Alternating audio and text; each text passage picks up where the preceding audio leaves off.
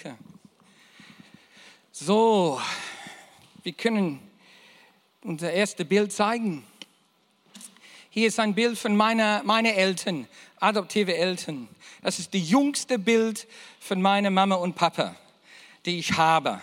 Ja? Die werden bestimmt mir sagen, nicht das beste Bild, aber das ist das jüngste Bild. Und äh, äh, vor äh, gestern oder vorgestern haben sie ihren 62. Hochzeitstag gefeiert. Ja?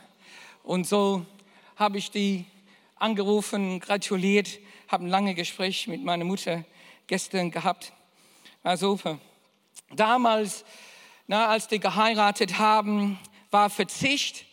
Verzicht war hoch bewertet, oder? Vor 62 Jahren. Verzicht und Leiden. Man hat gedacht, das ist gut, wenn man sich auf irgendwas verzichtet. Das, ist, das hat einen hohen Stellenwert in, bei uns. Und auch Leiden. Ne? Manchmal denke ich, dann 24 Stunden Flug nach Australien, das ist Leiden. Meine Eltern bräuchten aus England nach Australien sechs Wochen. Sechs Wochen mit dem Boot nach Australien damals. Ne? Das war Leiden. Und dann die Geschichten, die meine Eltern erzählen, was, was da passiert ist in diese sechs Wochen. Das war schon hart, aber nö, das war, die, die Haltung war, das ist alles super und gut. Und jetzt beschwert man sich, wenn überhaupt man einen, einen Zwischenstopp hat zwischen, zwischen äh, Düsseldorf und Australien und oh, kann ich nicht schneller da ankommen. Das Konsumkultur und das Spaßgesellschaft, die können gefährliche Sachen sein, manchmal. Ne? Konsum und Spaßgesellschaft können gefährlich sein. Es kommt die Gefahr, dass man könnte sogar denken, dass Gott, dass Gott das ist, dass Gott das machen soll, was ich von ihm erwarte. Dass Gott wie eine, dass Gott wie eine Verkaufsautomat ist, wo ich kriege, was ich brauche und wann und wo ich es haben möchte. Und das ist eine Gefahr, die wir haben in unserer Konsumkultur und unserer Spaßgesellschaft dass, dass wir Gott so verstehen. Muss nur, nicht nur die Münze, mein Gottesdienst teilnehmen, reintun, dann pop, Gott, ich, ich erwarte jetzt, dass du mir das gibst, was ich brauche. Wie ein Verkaufsautomat. Gott soll tun, was ich, was ich will und nicht andersrum. Ist ja in Gefahr. Aber wenn wir Gott erleben, wie er ist, werden wir überführt, nicht Gott. Leute, manchmal denken wir, ich überführe Gott mit meinen Bedürfnissen. Gott soll sich hinbiegen und er wird auf den Boden fallen. Aber nein, so ist es nicht, Leute. Und egal wie sehr, wie sehr die Konsum, Konsummentalität oder egal wie, wie sehr die Spaßgesellschaft mich prägt, das prägt Gott nicht. Weil wenn wir ihm erleben, sind wir diejenigen, die überführt werden. Und wenn wir das nicht erleben, Leute, dann stolz ist oft eine gigantische Kraft in meinem Leben. Wenn ich diese Überführung, was kommt mit einer Begegnung mit ihm, mein Leben nicht zutrifft, dann so oft wird stolz der Haken in meinem Leben sein, wo, wo ich ein Schranke vor meiner Bestimmung dann erlebe.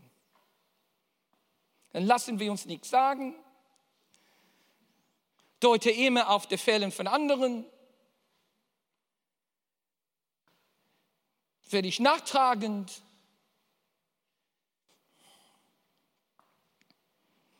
der Sackgasse des Lebens droht wenn ich die überführende Begegnung Gottes nicht erlebe. So wollen wir heute hin. Die Begegnung mit Gott ist oft überführend.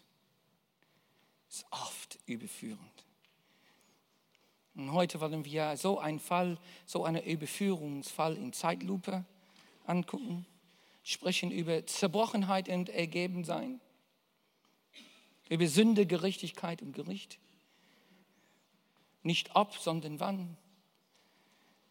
Und vielleicht der Finger in der Wunde legen. Lass uns beten. Können wir beten? Vater, wir wollen jetzt beten, dass, äh, dass du neben uns sitzt und in deiner Souveränität uns vom Herzen in deine Hände nimmst. Und wir sehnen nach Begegnung mit dir. In der Straße, in der starken Name Jesus. Amen. Wir sprechen viel von Damaskus heute, ne? Wir sprechen viel von Damaskus. Und haben, es gibt eine Straße nach Damaskus, oder? Und diese Straße war ein, ein Ort, wo ein, ein Mann der überführende Begegnung Gottes erlebt hat. Saulus oder Paulus, Saulus ist ein jüdischer Name, Paulus ist ein griechischer Name. Saulus ist Gott begegnet, als der auf dem Weg war nach Damaskus. Sagt man die Straße nach Damaskus? Die Klastita Straße? Weil in Englisch hat man Street and Road. Ein Road ist etwas größer als ein Street. Na, um, ähm, und wir sagen the road to Damascus. Aber auf Deutsch, es gibt nur ein Wort dafür, na, der Straße nach Damaskus. Und diese Geschichte ist so, so berühmt geworden, dass es eine Redewende gibt. Der Straße nach Damaskus, der Damas, das Damaskus-Erlebnis. Aber ich glaube, es ist nicht so häufig, nicht so gängig in, in, in, in der deutschen ähm, Sprache. Aber in Englisch sagen wir oftmals, you had a Damascus Road experience. Ja, und das hier ist der Ursprung davon. Und wir lesen über diese Geschichte in Lukas Evangelium. Und ähm, in, also nicht in Lukas Evangelium, in der Apostelgeschichte, auch von Lukas geschrieben.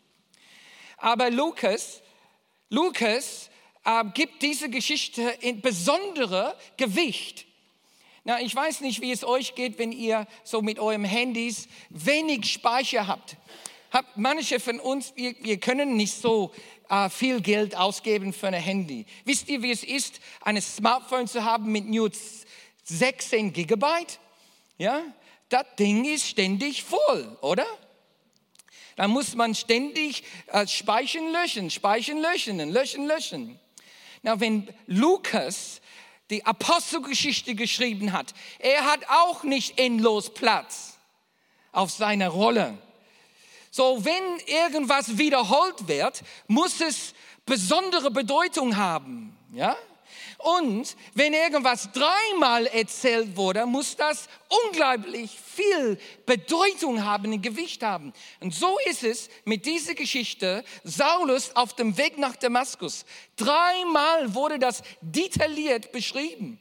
Obwohl er wenig, nicht, nicht endlos Platz hatte auf seine, auf seine Rolle, wo er geschrieben hat. Und dann sehen wir diese Geschichte, diese Begegnung Gottes. Ein Mann, der, der Saulus mit Jesus, muss viel Gewicht haben und viel Bedeutung haben. So, ja, Erstmal kriegen wir es von Paulus, wie, wie Paulus das äh, beschreibt in Apostelgeschichte 9 und dann in Apostelgeschichte 21.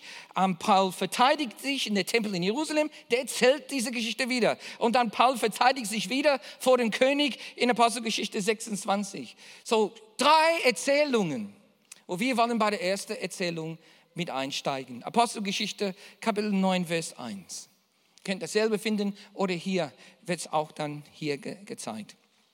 Saulus, sein jüdischer Name, ja, der der Jünger des Herrn immer noch mit großer Wut verfolgte und sie mit dem Tod bedrohte, ging zu Hohepriester und er bat sich Schreiben an die Synagogen von Damaskus.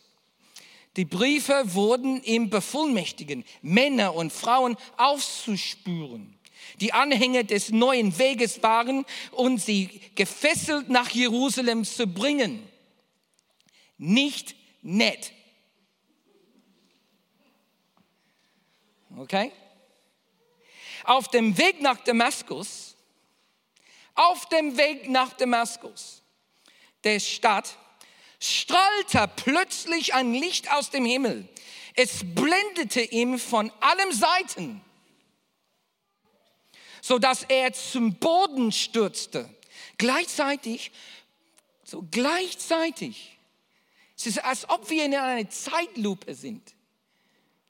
So, erstmal das Licht und während er am Stürzen ist, gleichzeitig hörte er eine Stimme zu ihm, wie es sagte, Saul, Saul, warum verfolgst du mich? Ja, eine Hammerfrage jetzt kommt. Ne? In der, in der Auslegung, als ich dann geforscht habe, gibt es mehrere, mehrere ähm, Möglichkeiten, nach wenn er eigentlich meint. Hier, wer bist du Herr? Wer bist du Herr? Meint er, wer bist du Sir? Wer bist du dann? Oh, nie eigentlich. Ne? Wer bist du? Oder ist es hier schon eine Aussage, dass er wusste, dass es Jesus ist? Ich glaube, hier ist es irgendwie ihm schon klar, das ist der Herr. Aber jetzt ist er in echt einer, äh, ja, in, in einer Überführungssituation. Er sagt, wer bist du Herr? Antwortete Saulus. Ich bin Jesus, den du verfolgst erwiderte die Stimme. Steh jetzt auf und geh in die Stadt. Dort wird man dir sagen, was du tun sollst. Die Männer, die ihm auf der Reise begleiteten, standen sprachlos da. Sie hörten zwar eine Stimme, aber sahen niemand.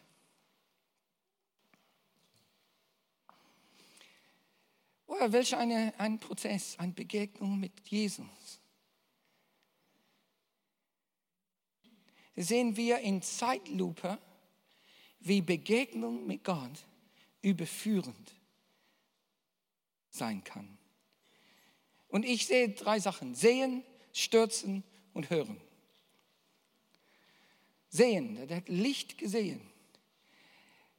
In einer der anderen Erzählungen sagt Paulus, als Saulus, es war heller als die Sonne. Jesu, äh, Saulus wurde von Licht angegriffen. Echt von Licht angegriffen. Ja, manche von uns hier, wir sind morgens Menschen, oder? Manche von uns, wir stehen gerne morgens früh auf. Wenn du so eine bist, magst du dich kurz outen, wenn du morgens Mensch bist? Ja, okay, ich weiß es. Okay, dann gibt es die normale Leute. Die normale Leute, die sind Nachtsmenschen. Wir schlafen lieber und gerne aus, stehen lieber so, bleiben lieber bis Mittag ins Bett. Wenn du so eine bist, magst du dich outen? Okay, okay, okay. Weißt du, wir haben nur 50 Prozent totale Meldungen hier. Was ist mit der Rest, die sich gar nicht gemeldet haben? Weiß ich nicht. Aber ich bin einer, der gerne länger, länger schläft. Und wisst ihr, wie es ist? Du bist im Bett und die Gardinen sind richtig, richtig dick. Die Vorhänge lassen keine Schimmerlicht durch. Und weißt du, wie es, ich weiß, wie es ist, wenn meine liebe Frau, die mein Bestens wirklich vorhat, sagt, kommt, steht auf dann und macht die Gardinen, zieht die Vorhänge zurück und es wird auf einmal alles hell. Ich werde von Licht angegriffen. Wirklich angegriffen. Und Saulus, Saulus ist da und er wurde, wurde von das Licht. Jesus sagt, ich bin Licht der Welt. Ich bin Licht der Welt. Und ich, ich, er wurde von Licht angegriffen. Hier ist ein Mann, der in seine jüdische apostolische Dienst als Pharisäer ist er apostolisch unterwegs. Er möchte die, die Jesus lieben, verhaften und am besten umbringen. Er ist dabei, uns anzugreifen. Siehst du dann die Ironie? Er aber wird dann vom Licht angegriffen. Jesus, der der Licht der Welt ist, der, der er ist einfach, sein Wesen, sein Charakter, greift ihm an. Licht im, im Mittag wird der Vorhang, die Dimensionen zurückgezogen. Ja, dieser Vorhang zwischen Himmel und Erde, zwischen die Dimension der geistlich und der physisch, das wird zurückgezogen und was passiert? Das Licht strahlt durch. Leute, Jesus ist 100% menschlich, aber der ist auch 100% göttlich. Und wenn, wenn wir von Licht angegriffen werden, was dann? Was, was gibt dann sonst außer Stürzen? Was gibt denn sonst? Außer dass man auf, dem, auf der Straße stürzt. Die Wahrheit greift an. Es stürzt zu Boden. Der wurde angehalten. So, mit, mit Entschlossenheit war der auf dem Weg und der wurde angehalten. Stopped in his tracks. Und umgehauen. Angehalten und umgehauen von, von der Persönlichkeit und Wesen Jesus. Und während er hinfällt, erkennt er, ich kann nicht weiter. Ich kann nicht mehr so wie jetzt. Ich, ich, ich kann nicht mehr so wie heute. Und in diesem heiligen Augenblick, was in Zeitlupe hier dargestellt wird, sieht, wie, wie Saulus überführt wird. Ich kann mehr, ich kann nicht mehr so machen wie jetzt. Und irgendwie sogar bevor er den Boden trifft, ist so der Eindruck. Irgendwie in Zeitlupe hatte diese Unterhaltung mit Jesus, was sein ganzes Leben neue Richtung verleiht. Saul, Saul, warum verfolgst du mich? Und von einer Stimme, der Stimme Jesus, wurde er zurechtgewiesen. Aber Jesus sagt, meine Schafe werden meine Stimme hören, oder?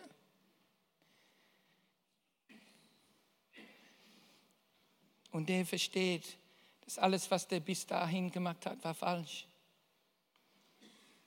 Er versteht, er hat sein Leben auf den falschen Pferde gesetzt.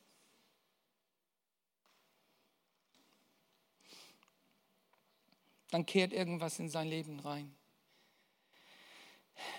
Zerbrochenheit und ergeben Zerbrochenheit, das heißt, in neuer Orientierung der Seele eines Menschen. In diesem kurzen Augenblick wurde seine Seele total neu orientiert. Der alte Weg war falsch, der neue Weg ist richtig. Alles, was ich gebaut habe, ist zerbrochen, ist Müll, war falsch. Alle meine Argumenten, alle meine Polemik, alle meine Entschuldigungen, alle meine Theorie, alle meine Schlussfolgerungen, alles, alles war falsch. Alles war falsch und man wird dann in den Augenblick, wo man das sieht, dann ist, wird man zerbrochen.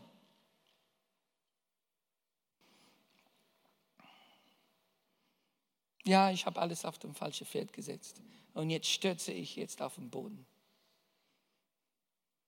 Aber dann kommt Ergebensein. Surrender. First the brokenness and then the surrender.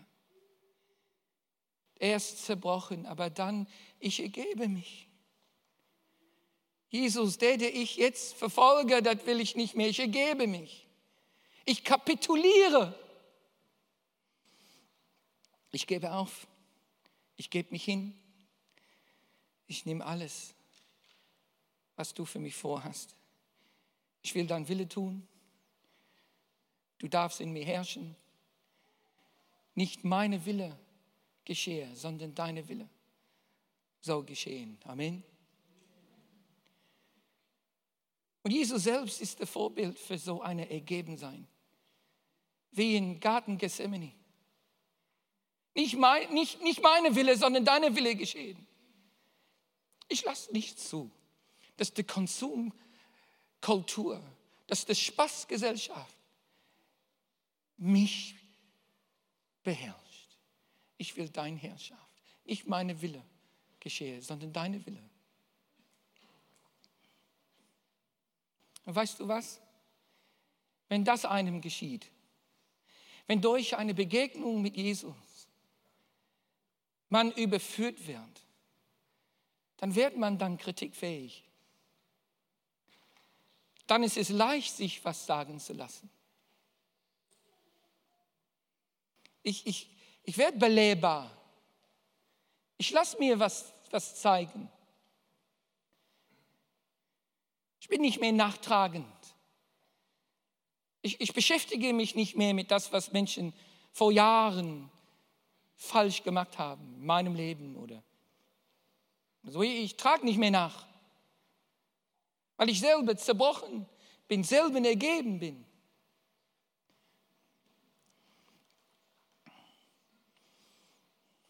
Ich war auf der Bibelschule selbst, auf der Uni, hatte eine neue testamentliche Griechisch-Professor, Dr. Schatzmann, Schweiz-Deutscher. Ja? Na, wir, wir Deutsche, wir sind streng, aber tu Schweiz dazu, dann sind die richtig streng. Und der war der Direktor für das Studium, Dr. Siegfried Schatzmann. Na? Und ich habe eine Hausarbeit für ihn geschrieben. Und ich habe die Note zurückbekommen. Und ich habe die Note geguckt und es war ein Zwei. Oh. Ein, zwei. Aber ich habe diese Arbeit angeguckt und ich guckte, wie der das, wie der das korrigiert hatte. Ich dachte, das ist gar kein Zwei, das ist ein Eins, diese Arbeit. Ich gehe dahin zu seinem Büro, ich setze mich da vor seine Nase und ich werde ihm sagen, Dr. Schatzmann, Dr. Schatzmann, das ist ein Eins. Ich bin da hingegangen, habe einen Termin mit ihm gemacht, ging durch die Tür, saß mich vor ihm hin. Ich erinnere mich an diesen Fall, als ob es gestern gewesen war. Und neben ihm stand ein Haufen von Hausarbeiten, der den noch zu korrigieren hatte, von einer anderen Klasse. Und er hat diese Haufen von Arbeit neben ihm. Der schaut mich an, lächelt und sagt, hallo Josef, Grüße, gut dich zu sehen. Wie kann ich dir helfen? Ich hatte aber das geübt. Schon, was ich dann sage, ich lasse mich nicht, ich lasse mich nicht irgendwie beängstigen na, von der Aura seiner Autorität. Nein, nein, nein. So, der, ich sagte ihm, Dr. Schatzmann, ich habe jetzt meine Arbeit von Ihnen zurückbekommen. Was soll das alles? So, ungefähr so. Klammer auf, ich bin Australier, ich darf sowas. Ne? Klammer zu. Und er sagt, Josef, gut, okay, wir schauen diese Arbeit gemeinsam an. Hat meine Arbeit in diese kleine, kleine Tasche, diese kleine Folien, die man hatte, so wie heißt das, kleine äh, Klarsichtfolien, rausgenommen, größte Fälle, die ich in meinem Leben gemacht habe. Groß, habe es auf seinem Schreibtisch hingelegt. Der lächelt die ganze Zeit. Was soll das, denke ich. Ich sagte, okay, lass uns anfangen, das zu lesen. Hm, oh, der geht eine Seite nach der nächsten. Das, oh, oh, da ist eine Fälle, die ich nicht gesehen habe.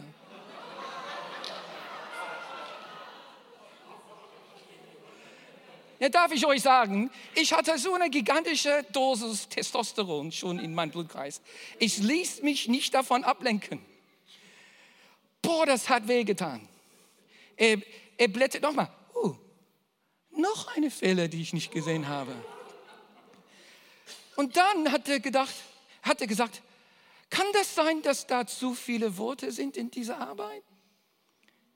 Haben Sie, Josef. Und bevor er diesen Satz fertig hatte, bevor er der letzte Satz fertig hatte, habe ich meine Arbeit von ihm genommen aufgestanden.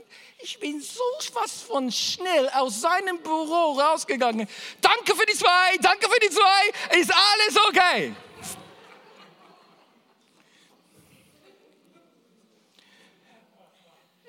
überführt. Überführt. Ich war auf dem Weg na, zu behaupten, ich habe ein Eins verdient. Eigentlich habe ich eine Drei oder ein Vier verdient. In der Tat. In alles, was er machen musste, war einfach aufnehmen und einfach lesen. Oh, da ist ein Fälle, den ich nicht gesehen habe. Oh, noch einer. Oh, noch einer.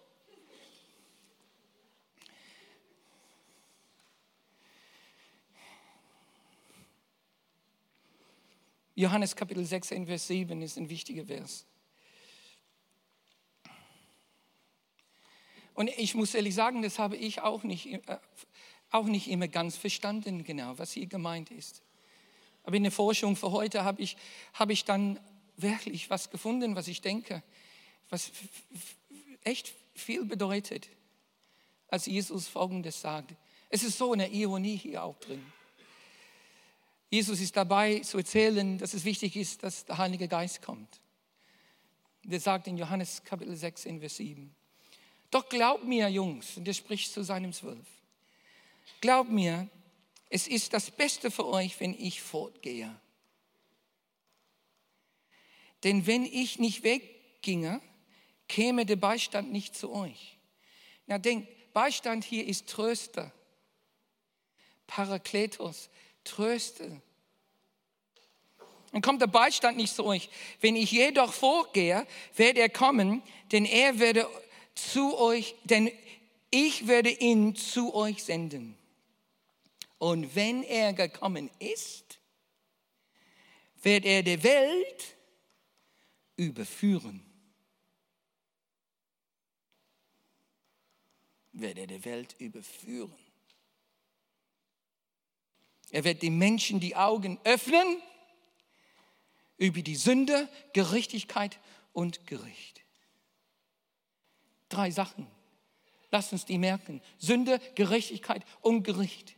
Interessant, ne? Der, der der Tröster genannt wurde, ist auf einmal auch der Überführer. Oh, das tut weh.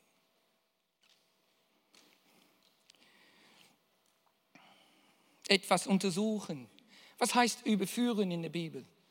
Etwas untersuchen und dann ans Licht bringen, aufdecken, jemandem etwas zu beweisen, nachweisen, jemandem von etwas überführen und ihm von seiner Schuld zu überzeugen, oft mit dem Beigeschmack des Beschämens, jemandem tadeln, zurechtweisen, korrigieren, auf seine Fehler hinweisen. Jemanden mit scharfen Worten und mit Beweisen und Widerlegungen zu Rede stellen. Das ist, was Überführung bedeutet in der Bibel. Noch intensiver, züchtigen, bestrafen, zurechtweisen, erziehen. Sünde, Gerechtigkeit und Gericht was ist hier gemeint? Das ist eine sehr tiefe Sache.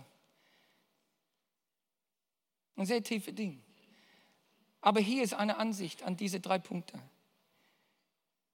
Die Welt hatte bereits sein eigenes Gerichtsverfahren gegen Jesus geführt. Und ihm für gefunden. Der Welt hat Jesus für gefunden. Ein Mensch ohne Gerechtigkeit. Die sagten, Jesus, du hast keine Gerechtigkeit und du verdienst den Tod. So ist die Entscheidung der menschlichen Gerichtsverfahren gegen Jesus. Du hast die schlimmste Sünde begangen. Du bist auf keinen Fall gerecht vor das Gesetz. Du verdienst den Tod aber in Wirklichkeit war Jesus der Unschuldige, oder? Und die Welt wurde durch seine, durch ihre Verhandlung, durch ihre Handlung verurteilt. In Wirklichkeit sind wir die Sünde. Wir sind ohne Gerechtigkeit. Wir sind den Todes würdig. Und so waren wir alle, Leute. bis wir an ihn glaubten. Auf Englisch.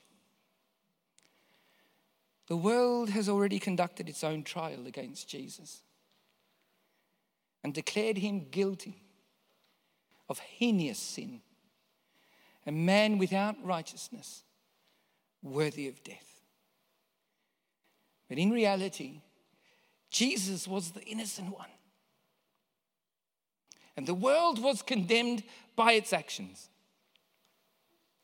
We are the sinners. We are without righteousness. We are worthy of death. And that is how we were until we believed in him.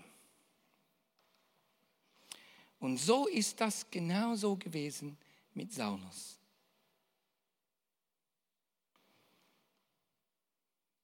Und als es Saulus klar wurde, als er das Licht sah, die Stimme hörte und auf den Boden stürzte, dann wurde er überführt. So Leute, Freunde, es ist nicht eine Frage, ob ich irgendwann überführt werde, sondern wann.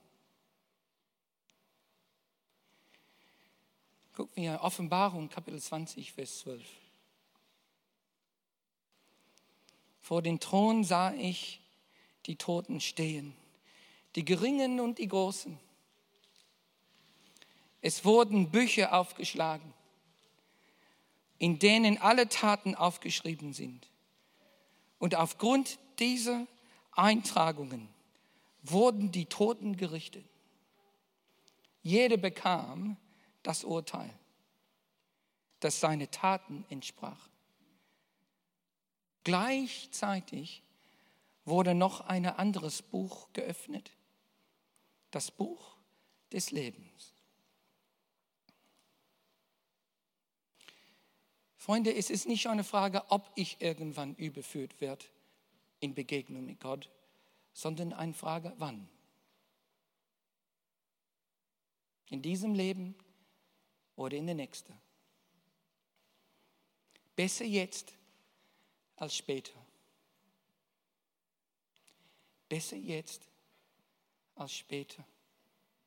Aber wenn wir jetzt, wie Paulus, sagen, Jesus, dann wird unser Name in das Buch des Lebens, das andere Buch, eingetragen.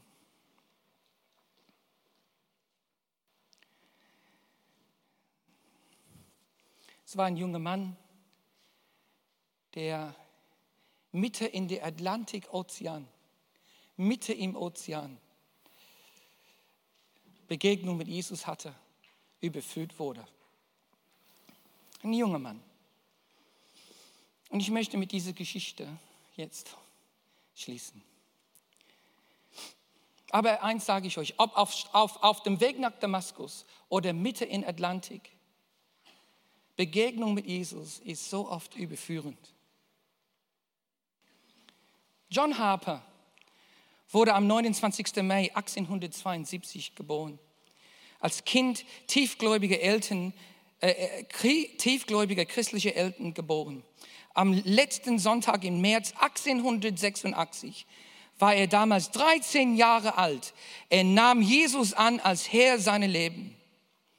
Vier Jahre später, mit 17, begann er zu predigen, indem er auf die Straßen seiner kleinen Stadt ging und die Menschen flehentlich auf, aus ganzer Seele anforderte, sich mit Gott zu versöhnen zu lassen. Im weiteren Verlauf seines Lebens wurde, wurde, eines ganz, wurde eines ganz deutlich. John Harper war ergriffen vom Wort Gottes als, für, als verschiedene Diener Gottes ihn fragten, wie sein Leben aussehe, soll er einfach nur gesagt haben, Gottes Wort. Gottes Wort ist mein Leben. Nachdem er fünf oder sechs Jahre mit großem Einsatz an Straßenecken das Evangelium gepredigt und tagsüber in einem am Mühle gearbeitet hatte, wurde Harper von Reverend E.A. Carter von der Baptist Pioneer Mission in London angeworben. Das gab Harper die Freiheit, seine ganze Zeit und Energie der Arbeit zu widmen, die seinem Herzen am nächsten war. Im September 1896 gründete John Harper seine eigene Gemeinde, heute, heute noch bekannt als Harper Memorial Church. Diese Gemeinde, die John Harper mit 25 Mitgliedern begonnen hat, war auf 500 Mitglieder angewachsen, als er, de, als er die Gemeinde 13 Jahre später verließ. Während dieser Zeit hatte er geheiratet, doch seine Frau starb kurz darauf und er war Witwe. Dennoch segnete Gott John Harper, war während seiner kurzen Ehe mit einem wunderschönen kleinen Mädchen namens Nana.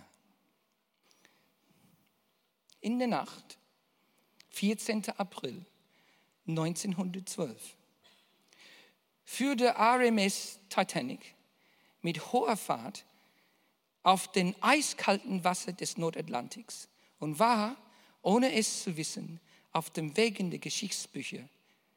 Bei ihrem Stapellauf war die Titanic das größte damals von Menschen geschaffene bewegliche Objekt. Doch in jener, doch in jener verhängnisvollen Nacht schrammte um 23.40 Uhr ein Eisberg der Steuerbordseite des Schiffes, überschüttete das Decks mit Eisbrochen und riss sechs wasserdichte Abschnitte des Rumpfes auf. Das Seewasser strömte hinein. In dieser Nacht waren auch John Harper und seine über alles geliebte sechsjährige Tochter Nana on board.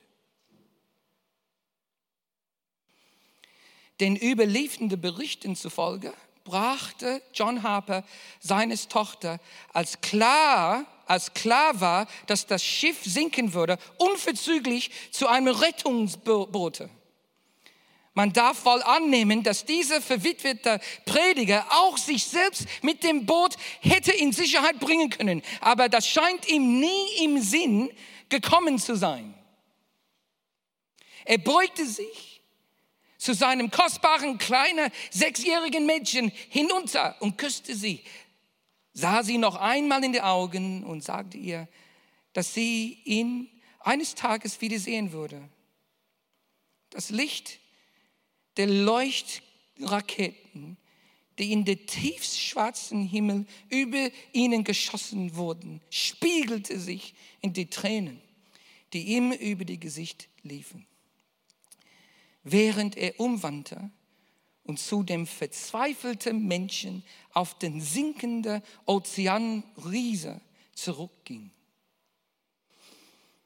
Man berichtet, dass Harper sich das Deck hinauf kämpfte und dabei unablässig rief Frauen, Kinder und wer noch nicht errettet ist, zu den Rettungsbooten während das Heck des riesigen Schiffes sich aus dem Wasser hob. Nur Minuten später ging ein tiefes Rumpeln durch das Schiff. Die meisten Menschen dachten, es wäre eine Explosion. Doch in Wirklichkeit brach das gewaltige Schiff gerade buchstäblich in zwei Teile. An diesem Punkt sprangen viele Menschen einfach über Bord in das eiskalte, dunkle Wasser unter ihnen. Einer von diesen war John Harper. 1528 Menschen sprangen in das eiskalte Wasser. John Harper sah man, wie er, wie er wie eine Verrückte zu den Menschen im Wasser schwamm, um sie zu Jesus zu führen. Er die Unterkühlung sie umbrachte. Unter anderem schwamm Mr. Harper zu einem jungen Mann, der sich auf ein Stück Treibgut gerettet hatte. Während er noch Während er nach Luft rang, fragte Reverend Harper ihn, sind Sie errettet? Der verneinte. Der junge Mann verneinte. Harper versuchte dann, ihn zu Christus zu führen, aber der junge Mann unter der Schockstand lehnte ab.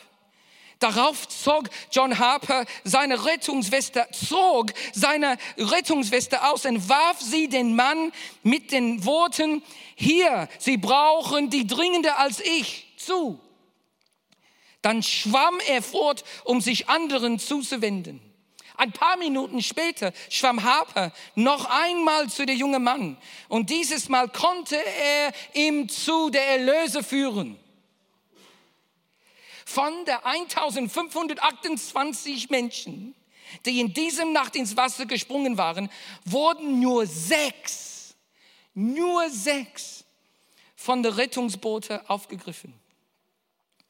Eine von diesem war der junge Mann auf dem Stück Treibgut. Vier Jahre später stand er bei einem Treffen von Überlebenden auf und berichtete unter Tränen, wie John Harper ihm zu Christus geführt hatte. Mr. Harper hatte noch versucht, zurückzuschwimmen, um weiteren Menschen zu helfen. Aber aufgrund der großen Kälte war er inzwischen zu schwach dazu. Seine letzten Worte, er, er im eisigen Wasser versank, waren, Glaube an den Namen des Herrn Jesus und werd du gerettet werden. Auf dem Weg nach Damaskus oder in die eiskalte Wasser des Atlantiks. Begegnung mit Gott überführt. Und John Harper mit seinem letzten Atemzug verkörperte die Stimme Jesus. Und der junge Mann ließ sich überführen, kapitulierte, zerbrochen auf dem Treibgut, gibt er Jesus sein Leben, genauso wie ein Saulus vor 2000 Jahren. Gott begegnen ist überführend. Lass uns beten. Team kann nach vorne kommen. Lobpreisteam.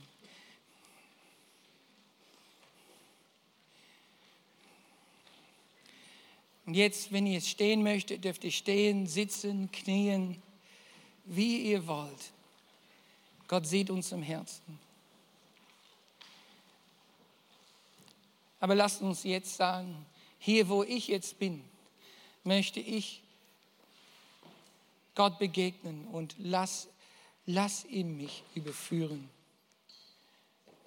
Ich möchte Jesus begegnen, dass sein Licht auf mich strahlt. Jesus, wir danken dir, dass du so bist, gestern, heute und in alle Ewigkeit. Und wir sehnen nach Begegnung mit dir.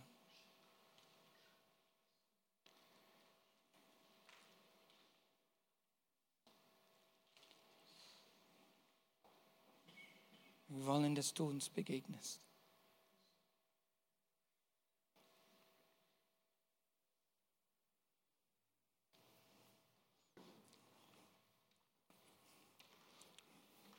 Wir wollen, dass andere Menschen dich erleben durch uns. Lass Jesus Haus so eine sein wie John Harper.